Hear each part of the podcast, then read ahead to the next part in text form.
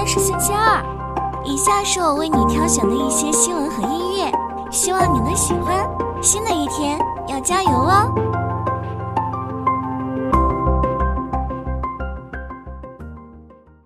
京东快递宣布升级港澳快递服务，将在香港、澳门开设多个运营中心，并提供同城快递、港澳户籍等服务。其中，香港同城快递最快可实现四小时送达。京东快递香港团队规模超过数百人，业务官宣前已经试运营几个月。赵小敏认为，出海企业需注意当地法律、人文环境等问题。此前，顺丰和菜鸟已在香港加速布局，提供集运服务和次日达服务。此次升级是京东物流境外业务的新尝试。京东此前在东南亚和欧美物流布局上加码，布局海外的仓储业务，投入成本不高，可以应用成熟的物流技术，服务全球供应链网络。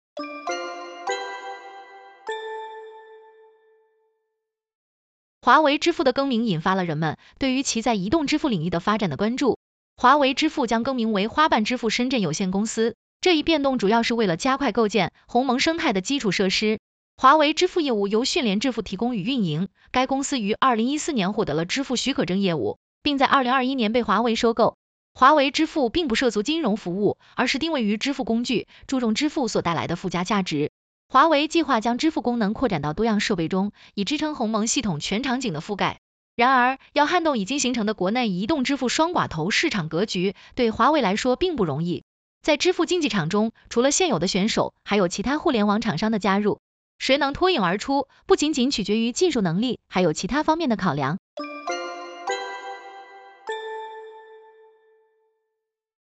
特斯拉宣布，芬兰的奥托昆普公司将成为 Cybertruck 的供应商。特斯拉一直致力于非传统设计，Cybertruck 的车身由超硬三零 X 冷轧不锈钢制成，具有出色的抗腐蚀性能和其他优势。与此同时，特斯拉还申请了名为超硬冷加工钢合金的专利。奥托昆普公司是不锈钢业内的龙头企业，其与 SpaceX 的合作也有所知。然而，尽管特斯拉采用不锈钢是创新的，但在汽车制造业中广泛应用不锈钢并不容易。不过，这一举措对钢铁行业的影响相对有限。特斯拉尚未对 Cybertruck 的销量进行预测，即使使用了大量不锈钢，也只占据了钢铁行业一小部分。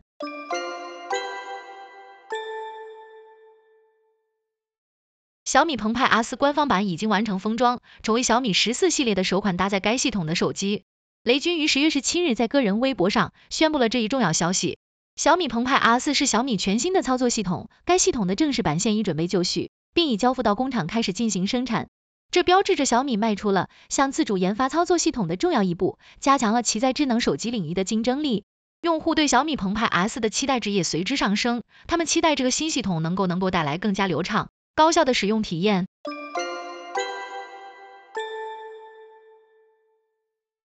理想 Mega 外观首次曝光，理想公开了无伪装的灰色外观图，并挑战网友猜测风阻系数。这款车采用圆润的设计风格，前脸嵌入标志性的星环灯，挡风玻璃下方安装了激光雷达，A 柱采用倾斜式设计，车顶配备激光雷达，将提供七座和八座版本，尾门可能采用两段式设计。虽然大家更关注外观设计，但关于 Mega 的其他信息并不多。它是理想首款纯电车，标配八百伏平台，配备宁德时代五 C 麒麟电池，充电十二分钟，续航五百公里，预计十二月上市，售价五十万元以上。理想 Mega 将成为国内 MPV 市场的强力对手，目前主要竞争对手是 GL8、塞纳、格瑞维亚、埃尔法等合资燃油车，以及高山 DHT5 等新能源车型。你对理想 Mega 有信心吗？